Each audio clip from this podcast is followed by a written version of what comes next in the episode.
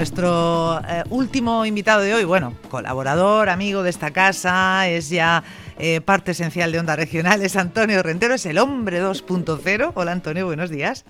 Buenos días, Lola, ¿qué tal? Muy bien, muy bien. Eh, encantados de, como siempre, de hablar contigo y además hoy con eso, con tienes el honor de cerrar el programa porque enseguida vienen los deportes, ¿sabes? Que vienen ya empujando aquí eh, los chicos deportivos, con lo cual, bueno, pues eh, vamos a, contar todo lo que todo lo que nos dé tiempo y lo que nos dejen, Antonio, ¿te parece? Venga, vamos a ver hasta dónde llegamos. Venga. Bueno, hoy nos proponías, tal y como comentábamos la semana pasada, hablar un poco más de esa guía para la prevención del ciberacoso de la Dirección General de Juventud de la Comunidad Autónoma, ilustrada por el Gran eh, Puebla. Y mm, establecimos así un pacto, como decir, pues vamos a echarle una ojeada cada semana a esta guía, ¿no? ¿Cómo lo vamos a hacer, Antonio? Pues si te parece, vamos a ir siguiendo eh, el, orden de aparición en la propia guía. Esta guía para la prevención del ciberacoso en jóvenes que ha editado eh, la Dirección General de Juventud de la Comunidad Autónoma y que desde luego las ilustraciones de nuestro querido Puebla sirven para que de forma muy gráfica nos vayan quedando claras todas estas cuestiones que aborda, yo creo que lo, apropiado es que vayamos paso por paso, que la vayamos desgranando con el mismo orden que aparece y que recordemos que la página web mundojoven.org, que es la página web de esta, de esta dirección general, se puede descargar de manera gratuita esta guía, que aquí vamos a ir repasándola paso a paso, poco a poco, para, para tratar de trasladar eh, la conciencia que creo que debe haber en una materia que yo creo que es preocupante. Ya la mm. semana pasada explicamos un poco el, índice, cómo divide las, las partes en las que nos trasladan esta información en la guía y creo que podríamos empezar con el ciberacoso en jóvenes, explicando Muy bien. un poco qué es, eh,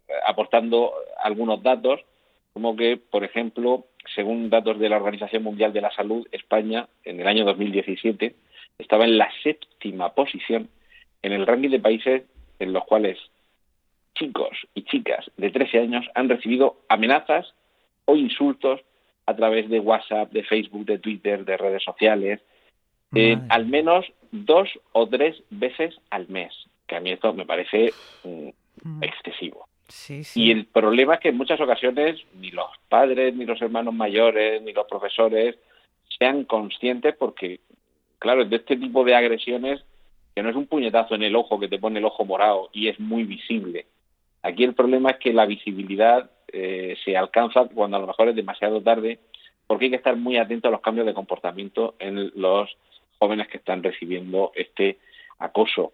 Estamos hablando sobre todo que en los adolescentes de entre 11 y 15 años, que son las categorías a las que se refiere este estudio de la Organización Mundial de la Salud, eh, España ya no está en un puesto tan destacado pero sigue estando entre los 20 países donde este fenómeno tiene más incidencia. Pero bueno, también son datos, ya lo he dicho, del año 2017. Yo me temo que ha pasado demasiado tiempo y me temo que es posible que esta incidencia haya crecido, sobre todo también por la cantidad de vías por las que puede llegar. Es decir, cara solo tienes una y si eliges pasar por la calle donde están los que te van a pegar, o, bueno, no lo eliges, pero pasas por un sitio donde, donde te puedan atacar, no digo que la culpa sea tuya, pero solo tienes un cuerpo y solo hay una calle. Pero claro, con las redes sociales, con las herramientas, las plataformas, la mensajería instantánea, los videojuegos, los chats, son muchos sitios por los que te puedes exponer a que haya alguien dispuesto a hincharte un ojo virtualmente, que eso no quiere decir que aunque no se vea ese cardenal no duela y no llegue a ocasionar graves problemas.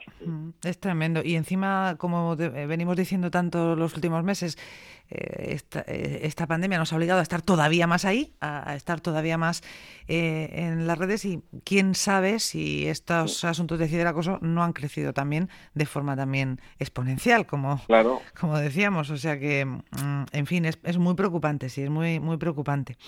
De hecho, hay una, una cifra que es también escalofriante y es la condena a 14.112 jóvenes de entre 14 y 17 años, condena firme por delitos de ciberacoso o delitos relacionados con esto, lo cual supone además un, un aumento de tres años con, perdón, del 3% con respecto al año anterior.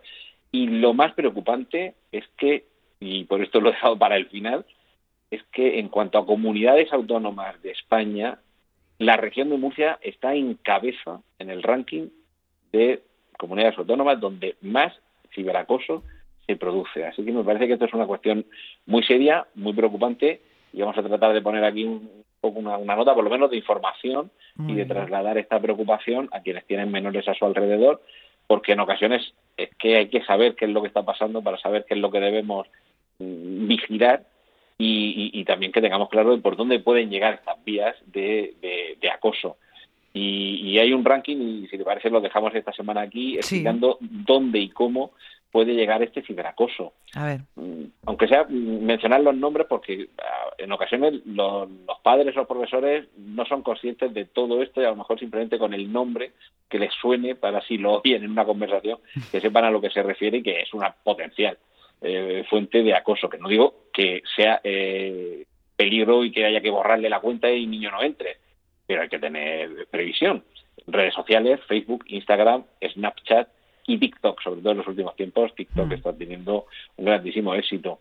¿Por dónde nos puede llegar? ¿Por dónde le puede llegar al, menor este ciberacoso? Pues tanto en mensajes de texto como en aplicaciones de, mensajería y, ojo, porque nos eh, fijamos siempre que no esté con el móvil y con la tableta, que con el ordenador y con la videoconsola también se puede conectar a foros o con los videojuegos que, que conocerán esta modalidad de los videojuegos en la que te conectas y tienes unos auriculares con micrófono con los que te, eh, te comunicas con otros compañeros de partida o a través de un chat con el teclado y eso también es una fuente potencial, ya digo, potencial de, de acoso. Hmm. Y bueno, los foros, las, eh, las salas de chat, los lugares de mensajes, de información, que se intercambia información como puede ser Reddit, los foros que van tematizados y que según aquello que te interesa vas a encontrar ahí respuesta y un espacio donde desarrollar tu interés, también puede ser foro potencial de, o el foco potencial de estas, de estos comportamientos. En las comunidades de los juegos, además, aquí tendríamos otra variante, que es la parte no pasiva, es decir, no de quien recibe el acoso, sino la parte activa, de quien lo practica, a lo mejor incluso sin eh, tener esa presencia, esa víctima las comunidades eh, en Internet, me refería a las plataformas de videojuegos, donde quedamos a echar una partida y ya puestos nos ponemos a rajar de alguien, ¿vale? Comportamiento que puede ser, entre comillas, sano, en ocasiones la burla puede ser sana incluso entre los propios compañeros y aceptarla con deportividad. Yo me acuerdo de compañeros de octavo B, de GB, que seguimos siendo con nosotros, eh, con 50 años seguimos siendo igual de cabrones que cuando teníamos 9 años. Pero es, digamos, unas cabronías cariñosas. Claro. Nos hemos faltado, exacto, pero todo tiene un límite también, como te lo tomes, pero claro, sin llegar a los límites de la humillación y, y un punto de, claro, ahora mismo no puedes tratar a alguien de una forma tan despectiva que lo hundas en la miseria, pero un poquito de, dureza coleguil, digamos, no deja de ser un juego en el que todas las partes, de una manera más o menos tácita, expresa y demás, manifiestan su voluntad de, venga, nos vamos a portar así entre nosotros, pero con cariño sin llegar a hacer sangre, ¿vale? Claro. Eh, vamos a jugar al, baloncesto, pero con codazos o, sin codazos. con codazos, pero solo en las costillas, no me deis en la cara. exacto, en este mutuo acuerdo podemos ver cómo mm. es nuestro chico eh, el, bravucón mm. y el que se mete con alguien. Ojo también, tenemos que ver que a lo mejor es que esto lo hemos vivido. Cuando dices, ay, joder, este qué cabrón es. y es casi un piropo, ¿vale? Entonces, tengamos en cuenta que en ocasiones algunos de estos comportamientos pueden pasar del colegueo consentido al acoso no consentido. Hmm. Entonces, tenemos que estar vigilantes. Estas partidas, cuando le estás diciendo a alguien, por eso, perdona que, repita, vamos a ceñirnos solo esta palabra, pero cabrón, no me dispares, no me dispares. Que a lo mejor se lo está diciendo a su colega, se lo está diciendo de buen rollo y luego se toman la cerveza juntos. No, si son menores no pueden tomar cerveza. Se toman los refrescos juntos pero tenemos que ver que, a dónde llega eso, a dónde conduce y si esos eh, insultos son una muestra de cariño o no lo son. exactamente. Y aquí, por supuesto, los contenidos machistas. El, eh, cómo se está tratando por parte de los chicos a las chicas, en qué términos se habla de ellas, de su comportamiento, y eso también hay que estar muy vigilante. Así que dejamos ahí un poco esos, esos primeros avisos. Vale. Hmm. y, continuaremos en próximas entregas. Interesantísima. La guía para la prevención del ciberacoso en jóvenes, ya lo saben, en Mundo Joven, bueno, en la eh, Dirección General de Juventud, se la pueden descargar, que es eh, eh, totalmente gratuita y si hacen una búsqueda en Internet la van a encontrar enseguida con la ilustración, además, de nuestro amigo Puebla. Pues aprenderemos mucho con esta guía, seguro que sí, ya lo hemos hecho en, este, en esta primera entrega. Pero hoy también, Antonio, tenías que referirte o querías referirte a la gran aplicación de WhatsApp eh, que jamás llevarás en tu móvil, pero que conoces a la perfección, Antonio. No, no. ¿Qué, nos cuentas más hoy? De uno, más de uno me ha dicho, oye, dame, se ve que me has dado el número de, móvil del trabajo, dame el personal que te mando en WhatsApp. Digo, no, no, solo tengo un número de teléfono y en ese número de teléfono nunca estará WhatsApp, o al revés, ese número nunca estará en WhatsApp. Oye, una cosa, ¿a ti te pasa, te pasa como a mí? Yo tengo el mismo número de teléfono desde el primer teléfono móvil que, que compré. No lo he cambiado nunca. ¿A ti también te pasa eso? Casi, casi. El primero sí que lo aguanté dos o tres años, pero luego cambiamos.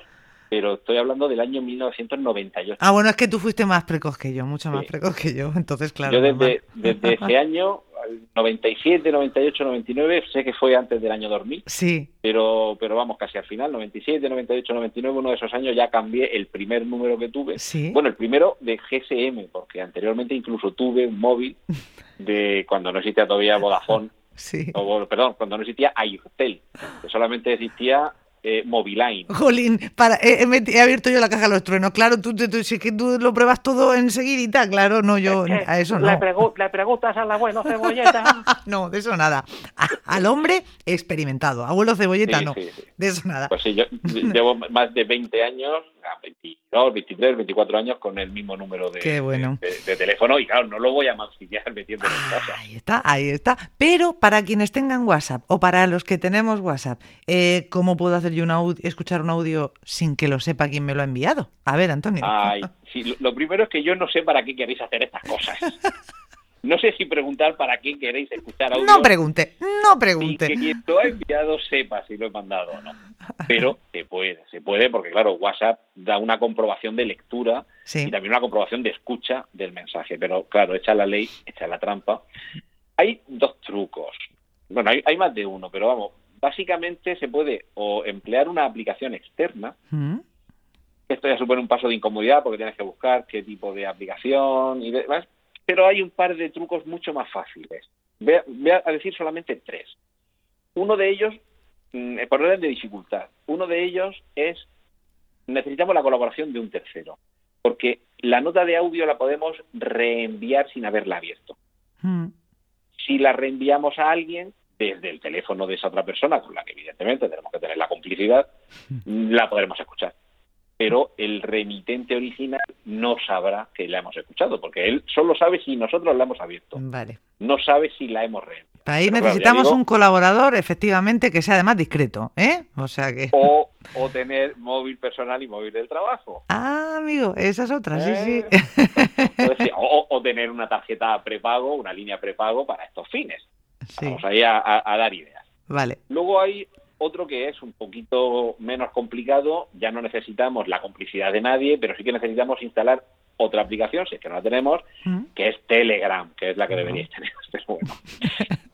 el, truco es, el mismo, es reenviarla, pero reenviarla a Telegram. A Telegram. Mm. Es otro usuario, es otra aplicación, y pasa exactamente lo mismo. El, el emisor no sabe qué es lo que hemos hecho con esa nota de audio, y desde la aplicación Telegram la podemos abrir sin ningún problema. Y luego, este me encanta este truco.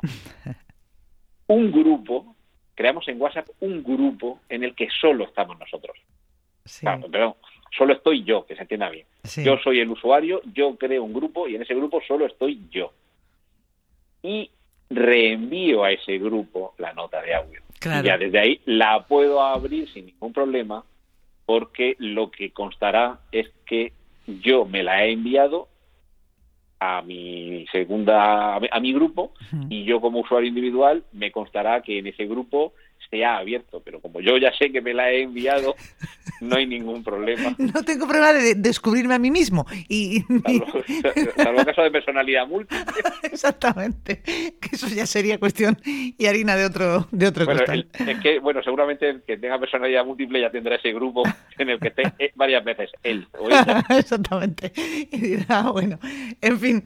Eh, oye, pues mira, eh, pues es una forma de hacerlo, sí. Si usted quiere por alguna cosa que no digo yo que yo lo vaya a hacer, pero mm, alguna vez pues no está mal, ¿no? Saber cómo eh, en fin, eh, poder hacer como que no lo has visto, pero sí lo has visto y tal. Es que WhatsApp es muy discreto. Es que en eso tienes mucha razón. Tienes mucha razón, Antonio. Cuando hemos comentado lo invasivo que es y, y lo, lo, poco que, eh, en fin, celoso que es de... No, no puedes mm, guardar, a no ser que apliquen los trucos que nos explica el hombre 2.0, que lo hace muy oportunamente. ¿eh? Todo por la, la, tranquilidad de vuestra intimidad y vuestra privacidad. señor. Bueno, Antonio, hoy no tenemos más tiempo. Lástima, lástima, ¿eh? porque mira que lo pasamos bien. Pero la, semana, la que, semana viene, que viene más. Eso, es que estaremos en plena Semana Santa, pero aquí estarás, ¿verdad, Antonio? Claro. Ah, ole, ole. siempre al pie del cañón. Eso, por, lo, por la pedazo de nómina que le pagamos a Antonio. Exacto, exacto. Pobre hombre. Bueno, que descanse lo que pueda. Gracias, Antonio. Hasta la semana que viene. A ti, Lola, un besico. Adiós, adiós.